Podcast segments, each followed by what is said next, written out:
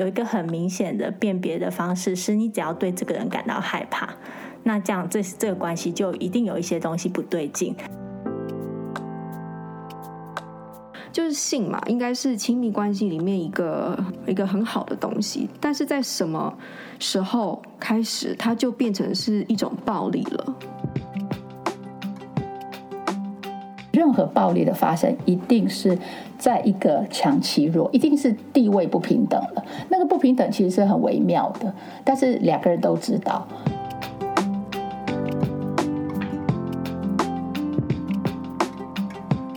嗨，欢迎大家来到解惑谈心室，来听听我们谈心事。我是 Chrissy，大家好，我是王老师。我们在这里将解析人际相处的小困难，来解决阻碍我们的大难题。今天呢，要来跟我们一起谈谈心事的来宾是孟婷，她是社工督导啊、呃，我们欢迎孟婷。好。Hello，大家好，我是孟婷，呃，然后我们做的方案是新北市政府家庭暴力及性侵害防治中心委托的呃成人性侵害的保护服务的业务这样子，嗯，那大家好，我们欢迎梦婷，今天你一定可以呃告诉我们听众很多。呃，就是对他们很有用的讯息，因为呢，我们今天要讨论的是约会暴力嘛。就是我想之前大家都记得有一个立委的，就是约会暴力的新闻。然后我那个时候看到这个新闻的时候，我很惊讶，因为我没有想到说，像一个就是这么聪明啊、高知识分子，然后也是就是呃立委嘛，就是某种程度也握有一些权利的，然后也会遇到这样的事情，所以我蛮惊讶的。OK。我我想，我们其实大家都很惊讶。好，我觉得这个惊讶是因为我们基本上对于暴力这件事有一些迷思。嗯，因为我们常常觉得，呃，暴力当然就是一定是大欺小嘛。好，那因为一定是比较强的会欺负比较弱的，然后他是用一个暴力的方式去执行。但是我觉得，常常我们的迷失会在于说，这个暴力我们把它想成是绝对暴力。什么叫绝对暴力？就是说，好像一个弱的人，通常我们说啊，一个一定是一个强的人欺负一个弱的人，然后我们就把这个弱当成是一种绝对的弱，比如说一定是社会的弱势啊，好，一定是底层的啦，或者说一定是知识程度很低的啦，或者一定是女生。对，就是这些。就我觉得我们原来把那个弱这个，我觉得我们常常其实是一个绝对的观念。好，但是从这个案件，其实他提醒我们，其实这个暴力或是大欺小，它是一个相对的。就说，即便你很强，如果有一个人比你更强，其实他是可以欺负你的。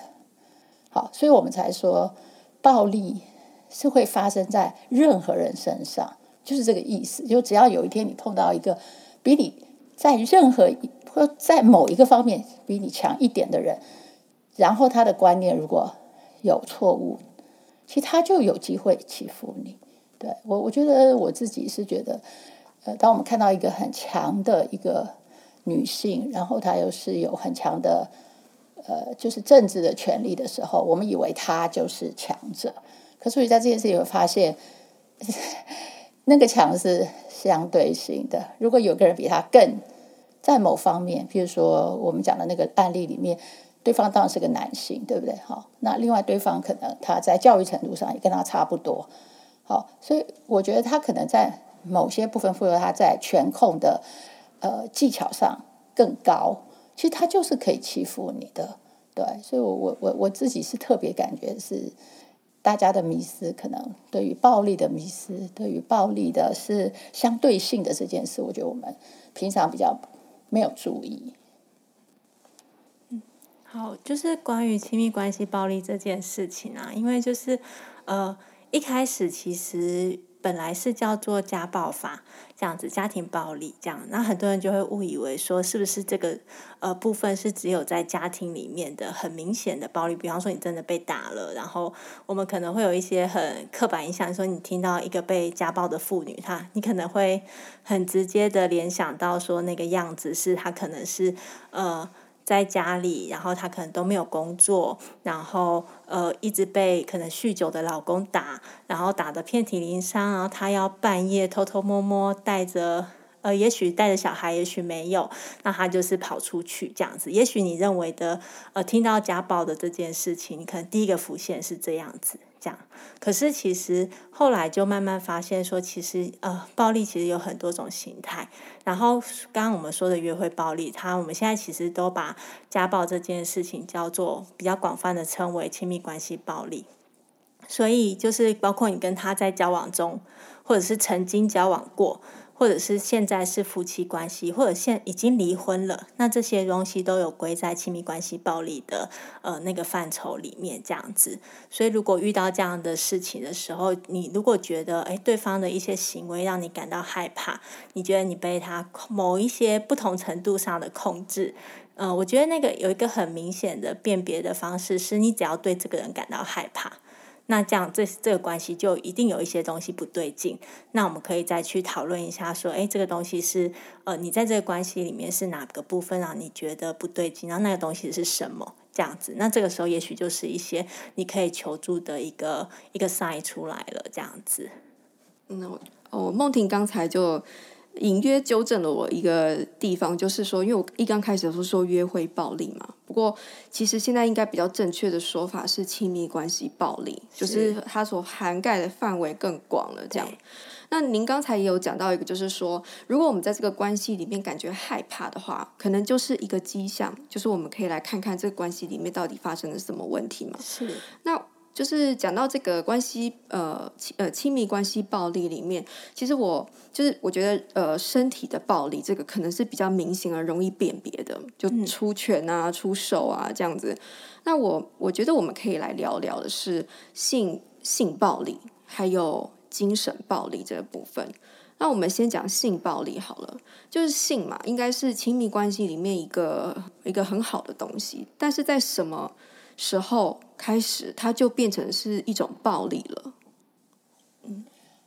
啊，我我想在法律上，它其实给了我们一个很清楚的界定，就说那个是一个最低标了。就说如果你要达到呃所谓的性暴力，其实它就是要一个非非自愿，就是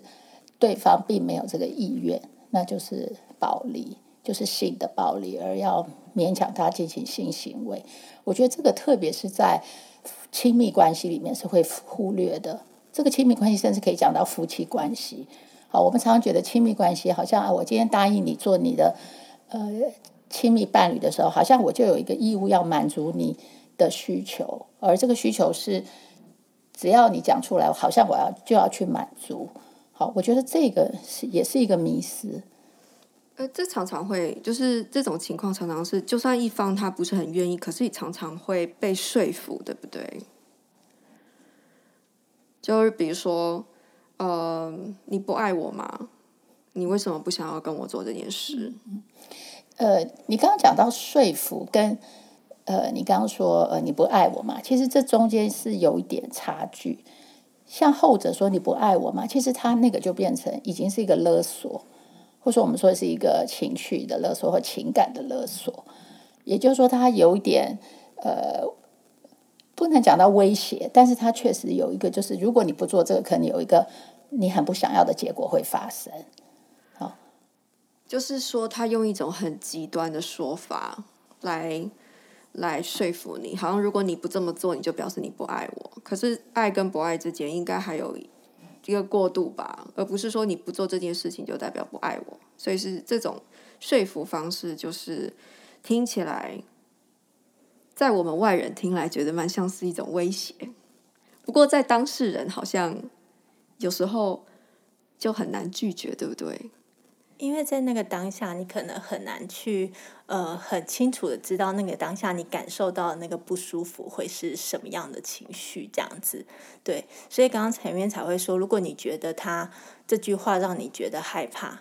的话，那这有可能就是后面会有一个暴力的因子。可是像刚刚说的那个，你不爱我吗？就是他其实是可以有很多种不同的语气。你听到说他呃，这个人他跟你说哦，你你为什么不跟我做这个？然后你你不爱我吗？那，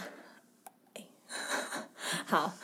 就是你如果听到那个人这样子跟你说：“哎，你不爱我吗？”那那个语气如果是让你觉得他他也许是在一个祈求。拜托你嘛，都是你听到他的感觉，不是要勉强你做这件事，他可能很单纯表达他的失望，这样子你应该就不会，虽然听到这句话，可是应该不会觉得他在勒索，或者是他在想要呃，就是会会让你觉得不得不听他的话。可是如果他今天的语气是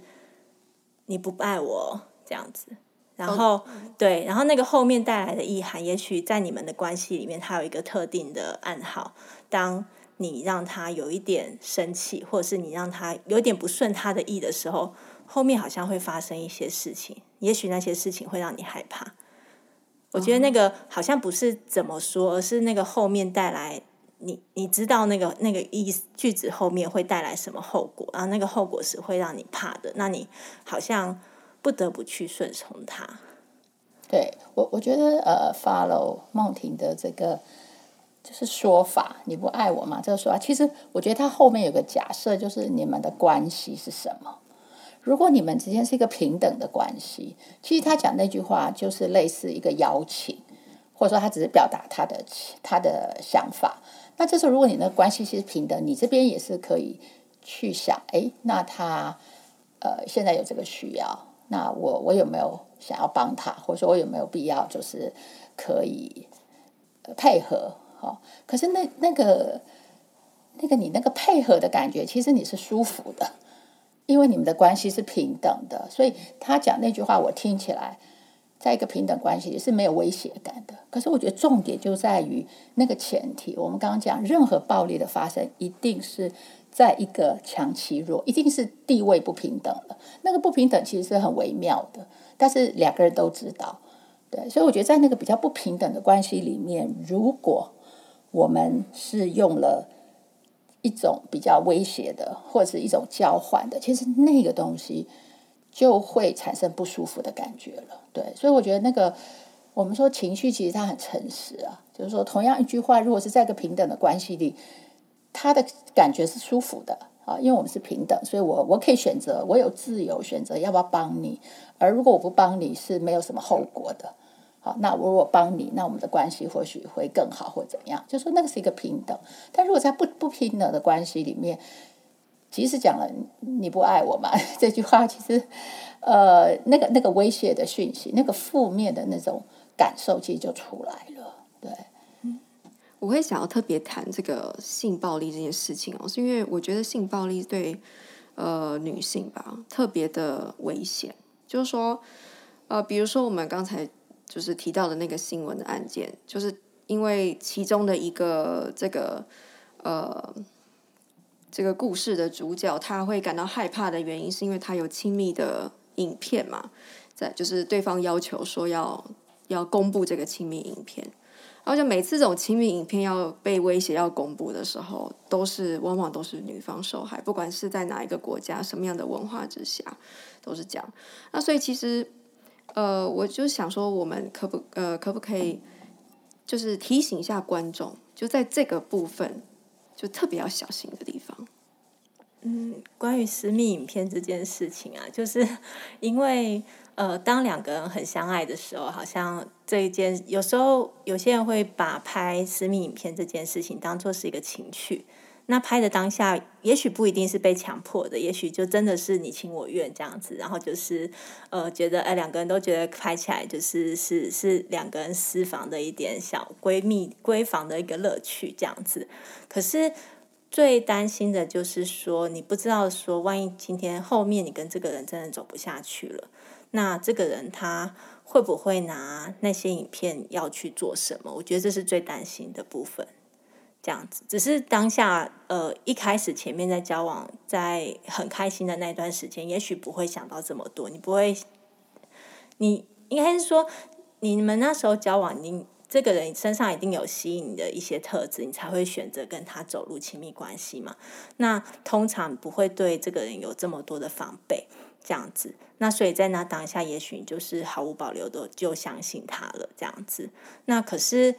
呃，私密影片外流这件事情，通常都是在对于分手之后的一个呃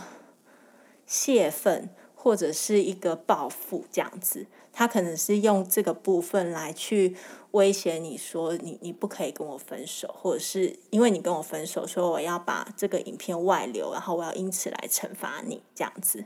那可是外流的部分对呃女生来说的确是一个伤害，而且因为通常外流的网站他们的主机都在国外，所以他们的要去追查其实是非常困难的一件事情。这样子，然后而且国外因为因为台湾的国际地位的问题，这样子，然后所以通常我们可能要去申请国际合作，去把呃那个网站要先去告诉那个网站说，这个不是我同意拍摄的影片，请他们下架，他们还要愿意下架这样子，然后还要。提供说一个你你是有一个刑事报案的证明，这样那个手续其实相当麻烦的。然后你当你真的申请到那个手续了之后，还不确定对方愿不愿意帮你下架这样子。那这还是比较大一点的网站，就是比较大的国际知名的色情网站，他们也许可以帮忙做这件事情。可是如果那个网站它是存在一个私人的硬碟云端里面。然后他其实那个拥有者是你根本不知道他是谁，或者是那个拥有者他其实是一个个人，他可能不愿意帮你做这件事情，这样子，那你就求助无门啊！而且现在网那个影片啊，或者是照片这种东西，你按个复制贴上，其实它可以复制上百上千份这样子，对。然后我们有个案是因为这样子，所以他就是后来就选择去改名字，因为他觉得他只要他的名字是。呃，在那上面，只要他继续用那个名字，他就有可能被搜寻得到。虽然他后面做了蛮多他想要把那个影片下架的事情，可是其实他再怎么努力，那个东西好像很难完全的消失在这世界上。这样子，所以呃，通常我们会说，虽然在那当下两个人两情相悦很开心，然后好像你真的可以很相信对方，可是你真的不知道他有一天会不会变了。所以像私密影片这种东西，我们通常都会。建议说，能不拍尽量都不要拍，这样子就是不要有这种东西留下来，这样子，或者是假设真的要拍的话，就是请你做好你的防护措施，比方说你要就是不要露脸，不要有任何你身上可能会被认出来的特征，比方说你可能有一个特别的刺青。然后或者是哪边有个特别的字，这样子。那如果你真的要拍的话，那就是留意说，呃，这些特征不要在那个影片上面留下来，这样子。这样子，万一之后真的怎么样了，好像比较不会被认出来是你这样子。可是这是当然是比较理性上的判断了。我觉得对于被害者来说，他们还是会有一个疙瘩在，因为觉得那那就是他。虽然可能别人认不出来，可是他知道这样子。对，从梦婷讲的这些现代的案例，其实是让我们想到，就是说我们现在活的一个时代是一个什么样的时代？好，就说我们以前，也许我们的父母亲他们活的时代是一个网络没有那么发达的时代，然后法律没有那么样细致的时代。可是现在就，就就私密影片来讲，其实我们的网络它有个特性，就是网络是没有遗忘的。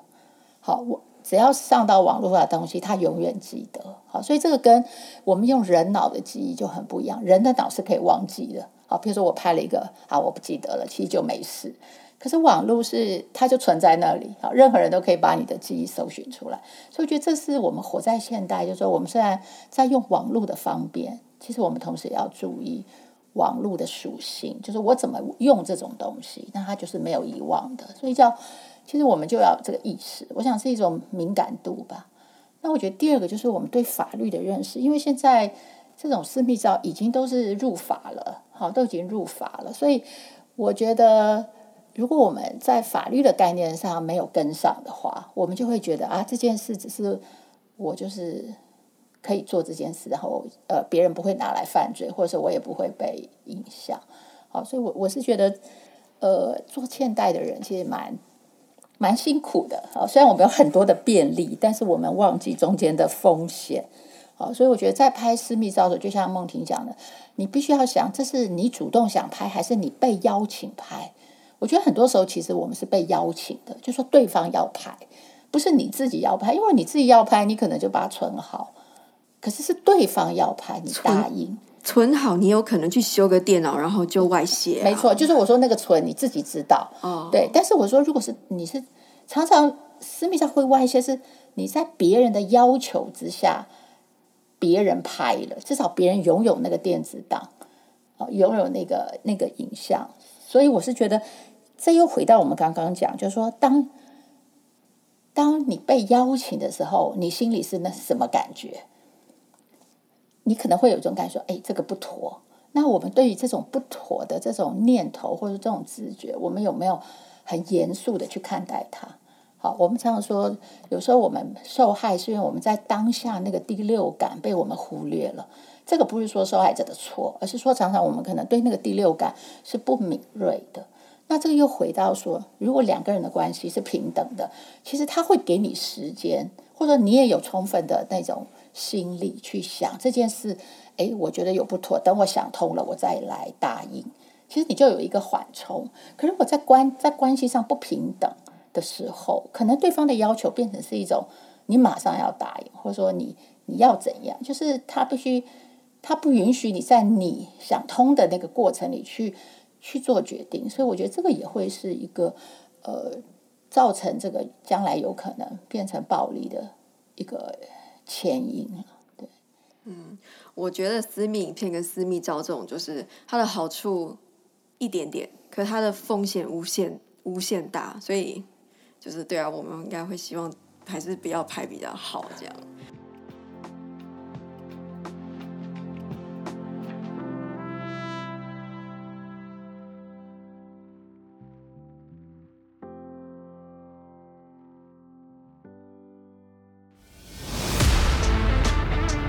In our next podcast，